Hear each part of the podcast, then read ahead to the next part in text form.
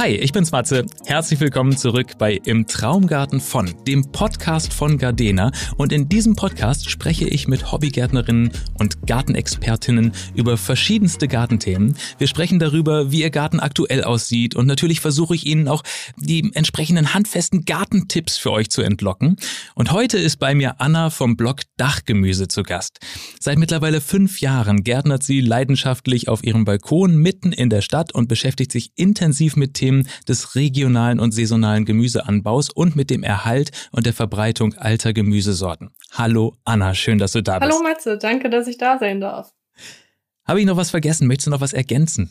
Ähm, boah, das hast du schön äh, zusammengefasst. Also was man vielleicht nochmal sagen kann zu meinem Hintergrund. Ich bin ähm, Umweltingenieurin, also ich habe Ökologie und Umweltschutz studiert und genau, ich mittlerweile sind es glaube ich sechs Jahre Balkongärtnern.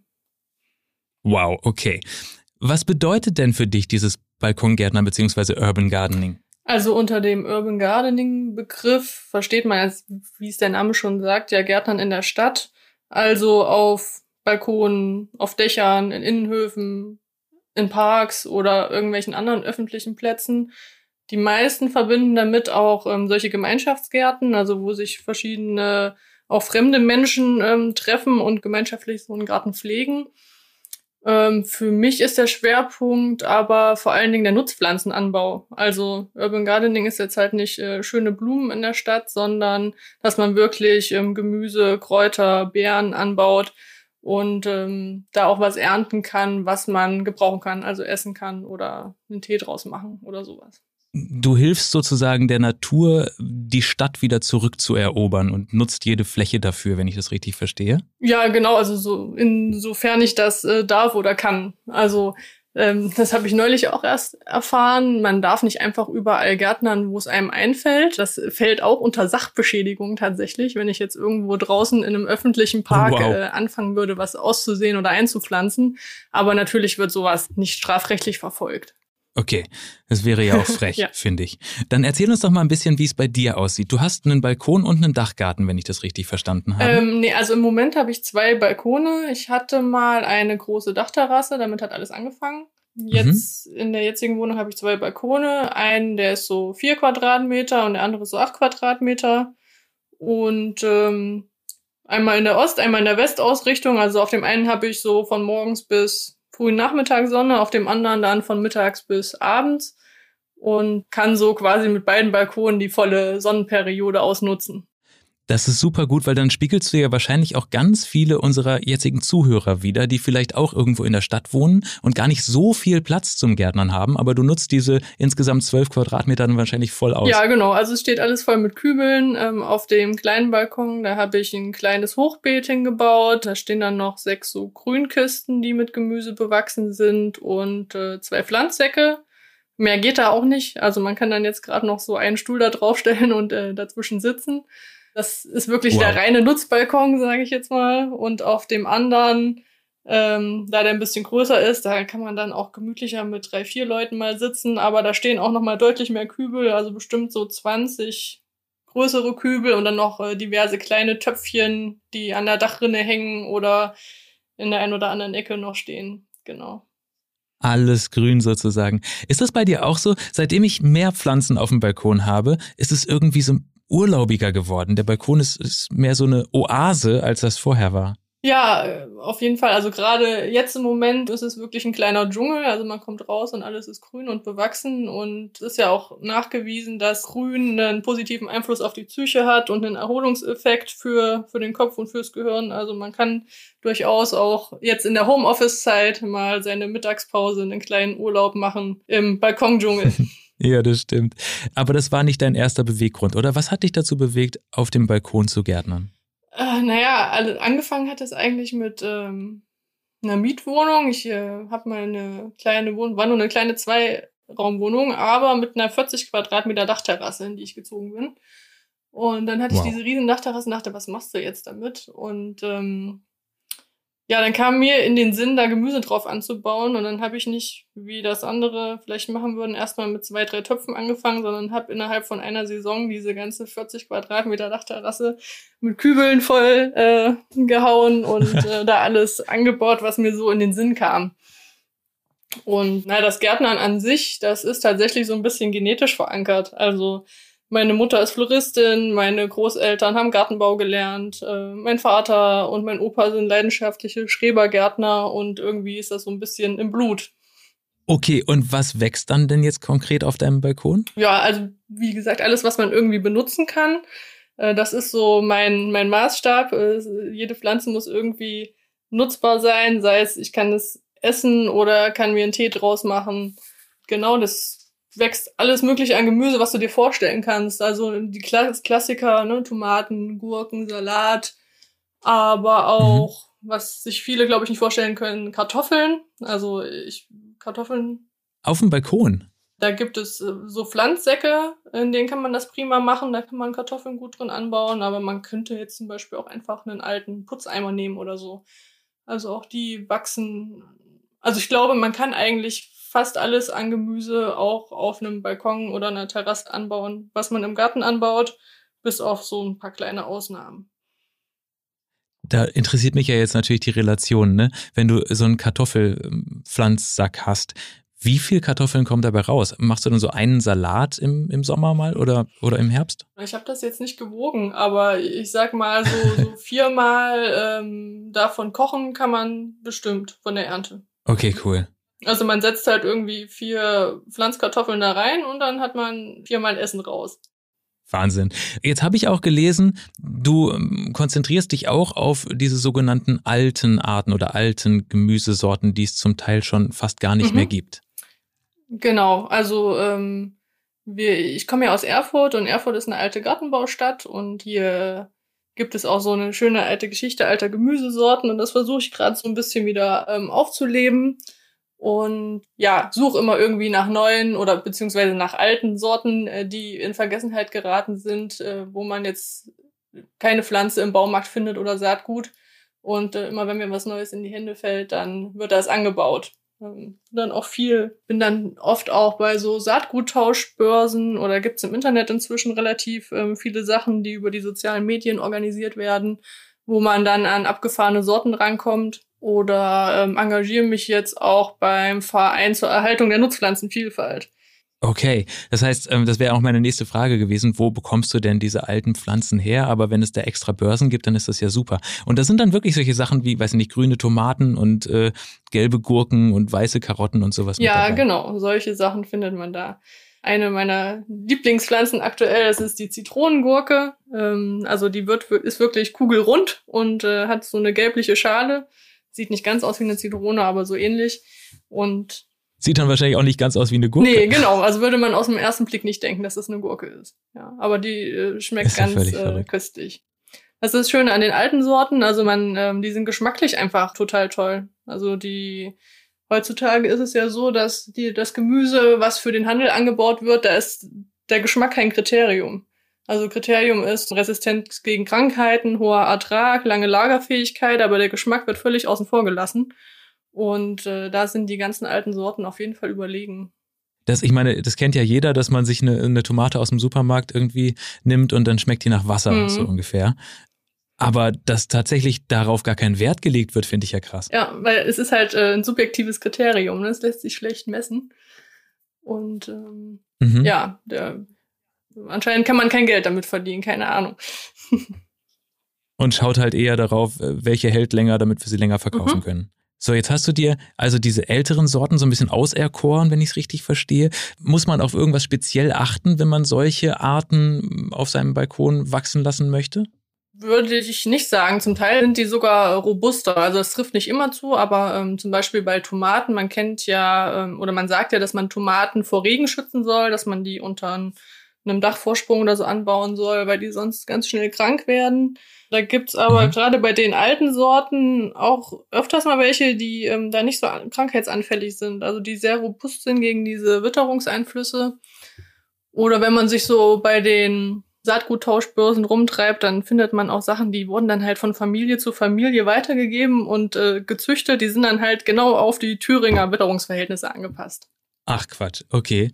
Das heißt, man kann sich da so richtig rein nerden und die Informationen sammeln von, von, von richtigen Freaks. Ja, genau. Also es wird dann wirklich äh, nerdig, da hast du völlig recht. Also ich habe jetzt zum Beispiel so eine, das erste Mal eine Erhaltersorte von diesem Verein zur Erhaltung der Nutzpflanzenvielfalt und da muss man dann ein Protokoll führen, ne? über die Wuchsform, über die Farbe, die Form, dann werden die Tomaten verwogen. Also das ist dann, glaube ich, schon wirklich nerdig, sich hinzusetzen und jede Tomate zu wiegen und zu protokollieren. Ne? Wow, okay. Klingt nach fast ein bisschen Arbeit, aber dafür hat man dann als Belohnung den besonderen Geschmack, den man sonst eigentlich gar genau, nicht Genau, ja, und eine Sorte, die man sonst nirgendwo bekommen kann. Ne? Ja. Machst du das manchmal aus Spaß, dass du dir ein Gemüse aus dem Supermarkt nimmst und eins von deinem Balkon und die quasi parallel probierst? Mm, so nicht, aber ich will zum Beispiel dieses Jahr mal mit Freunden zusammen eine Tomatenverkostung machen, weil ich habe jetzt dieses Jahr, glaube ich, acht verschiedene Tomatensorten, äh, die ich anbaue. Und dann würde ich auch mal aus dem Supermarkt eine zum Vergleich holen und dann kosten, verkosten wir mal durch, welche am besten ist. So kann man sich auf ganz einfache Art und Weise ein echtes Geschmackserlebnis nach Hause holen. Finde ich super spannend. Worauf muss ich denn topfmäßig achten? Du hast eben gesagt, du hast viele Kübel oder viele Eimer. Wie groß und tief sollte denn so ein Pflanzentopf sein? Ja, das hängt immer von der Pflanze ab. Also ähm, Salat oder Radieschen, die haben natürlich wenig Nährstoffansprüche, die brauchen nicht viel Platz. Die kann man auch in einem kleinen Töpfchen oder in so einem klassischen Balkonkasten prima anbauen. Wenn man mhm. dann an sogenannte Starkzehrer geht, also Pflanzen mit einem hohen Nährstoffbedarf, dann braucht man schon größere Kübel. Also für Tomaten und Gurken, da würde ich schon 20 Liter Kübel nehmen. Also lieber klotzen als kleckern. Ja, ich glaube, das gilt auch generell. Also wenn man die Wahl hat, würde ich immer einen lieber weniger große Kübel nehmen und dafür mehr da reinpflanzen als viele kleine also so sowas wie Gurken oder Tomaten wachsen ja auch unheimlich hoch, die wuchern ja fast. Wie, wie gehst du damit um auf dem Balkon? Kann man das irgendwie eingrenzen oder freust du dich, wenn die sich so richtig breit machen? Nee, da freue ich mich drüber, weil das ja auch ein natürlicher Sichtschutz ist zu den Nachbarn. Also ich habe dann an der einen Seite so ein Rankgerüst und dann äh, ranken das eine Jahr dann die Bohnen da hoch und bilden Sichtschutz. Am nächsten Jahr sind dann halt die Gurken da drin und äh, das kann man ja direkt auch äh, nutzen, um sich ein bisschen Privatsphäre zu verschaffen. Super schön. Wenn du jetzt sagst, im einen Jahr dies, im anderen Jahr das, gutes Stichwort. Was machst du mit deinen Pflanzen im Winter? Ja, die meisten Gemüsesorten sind ja einjährig. Also die haben ja ihre Ernteperiode irgendwie über den Sommer und ähm, danach sind die rum und werden entsorgt, ähm, beziehungsweise mhm. kompostiert. Und ich habe aber auch viele Sachen, die im Winter auch wachsen. Also es gibt äh, frostfeste Salate, es gibt viele Kohlsorten, die ähm, frostfest sind. Es gibt Wurzelgemüse, es gibt eine bestimmte Radieschensorte, die Minusgrade ab kann. Also man kann auch im Winter ganz viele Sachen noch anbauen und ernten. Natürlich nicht so viel wie im Sommer, aber ein bisschen was geht immer. Super spannend. Was würdest du sagen war oder ist dein größter Garten- oder Gärtner-Fail? Ich habe mir mal eine Schneckenplage eingeschleppt. Das war, glaube ich, irgendwie so das Schlimmste. Ich wollte Hügel über den Winter so ein bisschen vor, vor Kälte und Erosion schützen und dachte, ich sammle draußen halt Laub im Herbst und äh, pack das auf als Mulchschicht. Und hab halt Laub gesammelt und hab mir da ein paar Schneckeneier eingeschleppt. Und äh, da die Schnecken ah. auf der Dachterrasse natürlich keinen natürlichen Feind haben, haben die sich da ausgebreitet ohne Ende und haben mir alles Mögliche weggefressen. Das war richtig ärgerlich. Oh ja, das glaube ich. Wahnsinn. Natürlich machen die sich so richtig breit. Das ist ja völlig klar, wenn keiner da ist, um sie aufzuhalten. Genau, Und du passt ja auch nicht auf im Winter, ne? Oder? Die konnten sich so richtig entspannt vermehren. Ja, im Winter machen die natürlich erst, das merkt man ja im Winter nicht, ne? Sondern die kommen mhm. dann halt im Frühjahr so richtig, wenn es warm wird. Und ähm, dann waren das halt auch, die haben, haben sich dann natürlich direkt vermehrt und waren so viele, du bist da nicht gegen angekommen. Wahnsinn. Okay. Mist. Ja. Darauf also achten. Aber gu gut, dass du es nochmal sagst. Also vor Erosion schützen mit Laub ist natürlich grundsätzlich nicht schlecht. Es sollten halt nur keine Schneckeneier drin sein. Wie machst du sonst noch mit Jutesäcken oder sowas? Ähm, ja, oder mit, mit Stroh oder Heu, was man auf die Erde draufpackt. Ansonsten halt, wenn man von den Pflanzen irgendwie Teile abschneidet, die kann man auch einfach auf die Erde legen, dass die Erde geschützt ist. Gibt es noch einen super Trick oder so? Nee, ne, das ist wahrscheinlich einfach so, man nutzt das, was die Natur normalerweise auch nutzt. Ja gut, das, das Laub fällt auf die Erde und dann. Das Beste wäre natürlich, wenn die Erde einfach dauerhaft bewachsen ist. Also ähm, wenn man versucht, gar keine nackigen Bodenbestandteile zu haben. Zum Beispiel, wenn man eine Tomate, die wächst ja sehr nach oben und hat im unteren Teil ähm, kaum Blätter, dann kann man da gut irgendwie Salat oder Kräuter drunter pflanzen, die den Boden bedecken. Dann ist der von Natur aus geschützt und dann brauche ich auch nicht mit Mulchmaterialien arbeiten. Ah, das ist praktisch. Wenn ich dann jetzt aber so einen Vielzehrer wie eine Tomate habe und noch einen Salat draufpacke, muss ich dann irgendwie extra dazu düngen oder wie machst du es? Nee, das ist ja eine sehr geeignete Kombination, wenn man Stark- und Schwachzehrer kombiniert. Weil äh, der Schwachzehrer mhm. nimmt dem Starkzehrer dann keine Nährstoffe weg. Also auf dem am Balkon muss man natürlich schon ein bisschen mehr düngen, als man das normal im Garten muss, einfach weil man ja weniger Erdvolumen hat und die Nährstoffe schneller aufgebraucht sind. Aber ich mache es eigentlich immer so, dass ich mehrere Pflanzen in einem Kübel kombiniere.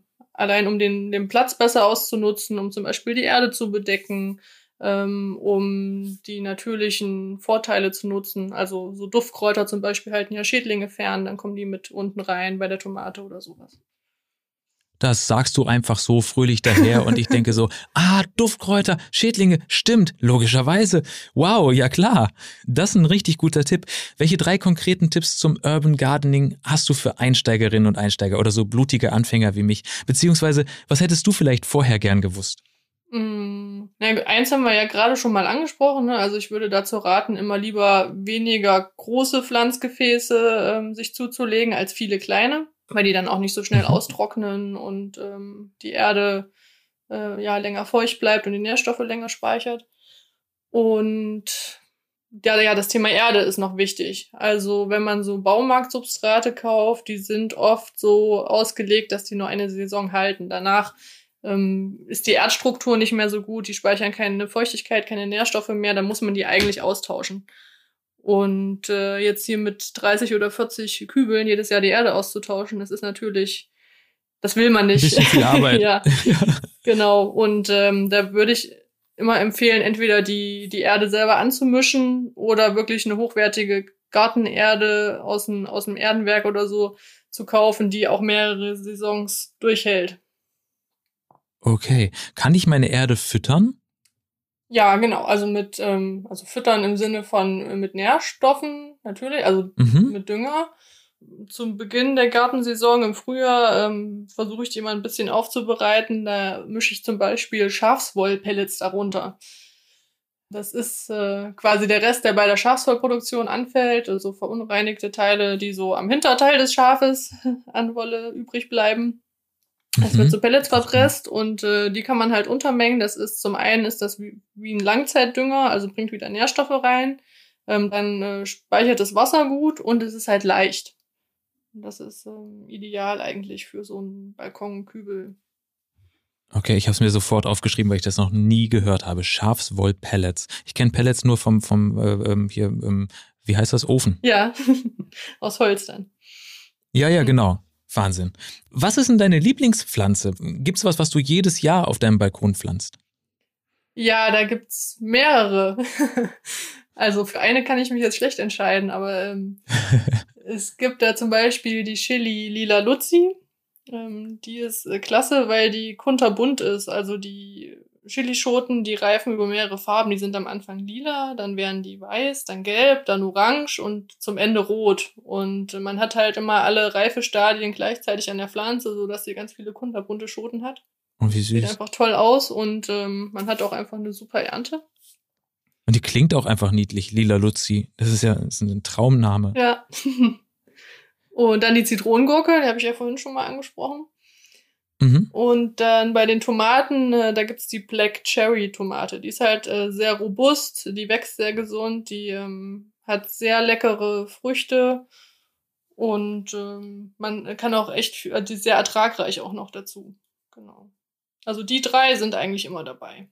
Ähm, jetzt habe ich auf jeden Fall noch zwei Fragen, nämlich erstens, wie viel von dem, was du selbst anbaust, würdest du sagen, ersetzt dir den Einkauf? Hast du tendenziell einen richtigen Mehrwert vom Selbstanbauen?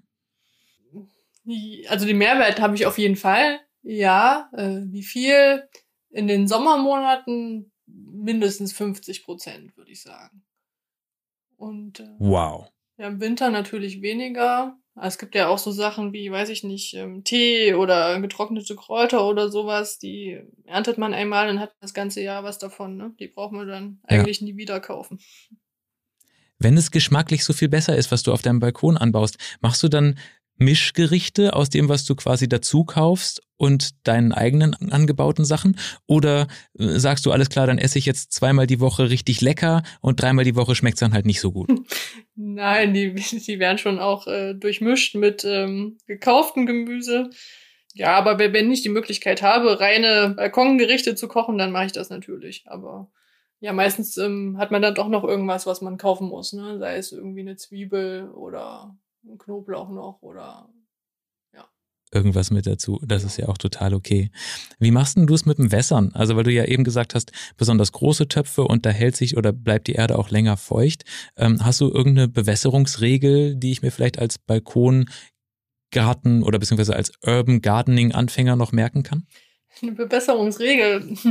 Das ja, hängt halt immer drauf an, wie draußen das Wetter so ist. Ne? Also jetzt hat es natürlich sehr viel geregnet, mitunter ja auch zu viel. Da muss man natürlich nicht gießen, beziehungsweise muss man eher darauf achten, dass man keine Staunässe kriegt in den ähm, Gefäßen. Äh, letztes Jahr war es extrem trocken, da hätte man am besten zweimal am Tag mit der Gießkanne losgehen können. Also man kriegt eigentlich Gefühl dafür. Das Beste ist immer, man steckt einmal den Finger in die Erde und dann merkt man, ob die Erde noch feucht ist oder nicht. Ne? Kann man beziehungsweise muss man Pflanzen auch manchmal abdecken, wenn man jetzt sagt, okay, das ist einfach zu viel, was da von oben runterkommt? Hm, ja, abdecken, also das habe ich zumindest noch nie gemacht, die Pflanzen abgedeckt. Also ich habe halt Untersetzer ne, unter den Kübeln stehen und wenn die komplett voll mit Wasser gelaufen sind, dann muss man das vielleicht mal weggießen. Okay. Genau, beziehungsweise sind in den Kübeln unten immer ist eine kleine Drainageschicht drin, also irgendwie grober Kies oder Lavamulch oder sowas, damit ähm, sich da keine Staunässe bildet und das abfließen kann. Die ist da drin, weil du sie reinlegst natürlich, ne? Wenn ja. ich das noch nicht weiß, habe ich das nicht gemacht. Okay, Drainageschicht ist notiert. So, mhm, gut. Was habe ich vergessen? Also ich bin jetzt Gartenanfänger auf dem Balkon, freue mich schon sehr, dass ich so einiges da wachsen habe, auch Tomaten übrigens. Aber ähm, gibt es noch einen Tipp, wo du sagst, alles klar, äh, lieber Matze, das solltest du unbedingt ausprobieren, weil das ist ein, ähm, weiß nicht, da wartet ein toller Geschmack auf dich, das kennst du so noch nicht oder das ist eigentlich einfach und, äh, und, und kann nichts schief gehen. Also was einfach, also das perfekte Anfängergemüse sind eigentlich immer Radieschen weil die, die brauchen wenig Platz, die wachsen schnell, da hat man innerhalb von kurzer Zeit ein Erfolgserlebnis und man kann die im Frühjahr aussehen, man kann die im Herbst aussehen. Ne? Da braucht man nicht so lange warten. Ansonsten würde ich immer sagen, einfach ausprobieren. Also das Gärtnern lebt ja dann von, von Erfolgen und Misserfolgen. Man scheitert immer mal, das ist normal und ähm, von den Sachen, die man ausprobiert, lernt man. Da findet, glaube ich, jeder für sich das Gemüse, was ihm am meisten Spaß macht. Und wenn mal was nicht klappt, nicht gleich sauer sein oder traurig. Nee, das lernt man mit dem Gärtnern ganz gut, weil immer irgendwas nicht klappt. Also so ist halt die Natur. In manchen Jahren wachsen Tomaten besonders gut, dafür werden die Zucchini nix. Im nächsten Jahr hat man, keine Ahnung, eine Bohnenschwemme und dafür geht einem die Paprika ein. Und äh, so es ist eigentlich immer so, dass manche Pflanzen nichts werden und dafür die anderen besonders gut gedeihen. Muss man sich halt auf die Erfolge konzentrieren. Ist ja auch total praktisch, dass man im Zweifel immer sagen kann, na gut, die Natur wollte halt nicht. Ist jetzt nicht meine Schuld. ähm, ja gut, man kann nicht immer alles auf die Natur schieben, aber es ist natürlich so, klar, man kann am Wetter nichts ändern und äh, manche Pflanzen wachsen nun mal mit viel Regen besser, andere mit wenig. Da, das muss man so in Kauf nehmen. Ne? Stimmt, ne? es wächst natürlich in der Natur ja auch nicht alles gleichwertig oder so. Hast du Lieblingsgarten-Gadgets, wo du sagst, boah, auf die würde ich echt nicht verzichten wollen? Hm, tatsächlich nicht, weil ich äh, glaube, man braucht zum Gärtnern eigentlich gar nicht viel. Also man braucht ein Gefäß. Das kann auch ein alter Putzeimer oder ein alter Kochtopf sein. Hauptsache ist unten irgendwie ein Loch drin, damit äh, überschüssiges Wasser abfließen kann. Dann braucht man ein bisschen Erde und seine Hände. Und dann kann es losgehen. Das ist der schönste Satz des Tages, finde ich, weil das bedeutet ja einfach, dass jeder sich eine wunderschöne kleine grüne Oase basteln kann, wenn sie oder er einfach nur Lust hat. Genau, so ist es. Das hatte Caro in der ersten Folge ja auch so schön gesagt. Jeder kann Gärtnern und das glaube ich auch. Wunderschön. Dann äh, kommen wir jetzt schon zur letzten Frage, die ich an dich habe, nämlich was ist dein Traum oder deine Zukunftsvorstellung für deinen Balkongarten? Also für meinen Balkongarten, ich glaube, da bin ich schon ganz nah am Maximum dran. Ähm, aber meine Vorstellung vom Urban Gardening geht halt weiter. Also ich, äh, meine Zukunftsvision ist schon, dass überall in der Stadt Gemüse wächst, also auf äh, in öffentlichen Parks und auf allen Balkonen und auch auf äh, Flachdächern. Und das ist äh, tatsächlich ein großer Traum von mir, mal auf einem großen Flachdach in der Innenstadt eine Gemüsefarm zu eröffnen. Also, falls zufällig jemand aus Erfurt zuhört, der noch ein großes Flachdach zu vergeben hat, bitte melden. Das klingt fantastisch. Ja, bitte sehr, sehr gerne melden. Wir würden uns da auch extrem freuen, wenn wir unseren Beitrag dazu leisten könnten mit diesem kleinen Podcast. Ja, genau. Also ich würde jeden dazu einladen, sich einfach mal ein kleines Päckchen Saatgut zu kaufen. Das ist nicht teuer, kostet ein, zwei Euro. Äh, ein bisschen Erde, ein kleines Gefäß und das dann einfach mal auszuprobieren. Und äh, wenn man keinen Spaß dran hat, dann kann man es lassen. Aber bisher, jeden, den ich kennengelernt habe, der angefangen hat zu gärtnern, hat damit nicht wieder aufgehört. Und dann wächst das ganze Thema ganz natürlich, wie es das sollte, immer weiter. Das wäre so, so schön. Dann fasse ich nochmal zusammen. Also, die Pflanzenkübel sollten möglichst groß sein. Außerdem bei Erde bitte darauf achten, dass sie hochwertig ist und nicht vielleicht Baumarkterde, weil man die jedes Jahr wechseln muss. Achtet darauf, dass ihr Stark- und Schwachzehrer zusammen in den Topf packt. Und, wo wir gerade bei Topf sind, am besten auch noch eine Drainageschicht mit rein. Ist das soweit richtig? Ja, genau. Hast du gut zusammengefasst. Okay, ich werde mir die lila Luzi merken als Lieblingspflanze, eine Regenbogenchili, die besonders schön bunt ist. Möchtest du noch was loswerden? Das Einzige, was mir vielleicht noch auf dem Herzen liegt als Umweltschützerin, ist, ähm, natürlich ist es immer besser, ähm, Bioerde zu verwenden. Die ist torffrei, da werden keine ähm, Torfgebiete oder Moore für zerstört oder ähm, samenfestes Biosaatgut. Und äh, dann kann man auch nachhaltig gärtnern. Anna vom Blog Dachgemüse. Ich danke dir sehr, dass du zu Gast warst in unserem Podcast und wünsche dir ganz, ganz viel Spaß weiter beim Balkongärtnern. Ja, sehr gerne. Und euch allen, die ihr gerade zugehört habt, natürlich auch viel Spaß beim Gärtnern, viel Spaß beim Anfangen mit Urban Gardening. Ich hoffe, wir haben euch Lust drauf gemacht. Wenn ihr diesen Podcast mögt, dann abonniert ihn gerne, um die nächste Folge nicht zu verpassen und gebt ihm auch gerne eine gute Bewertung, würden wir uns sehr freuen. Vielen Dank fürs Zuhören und bis zum nächsten Mal.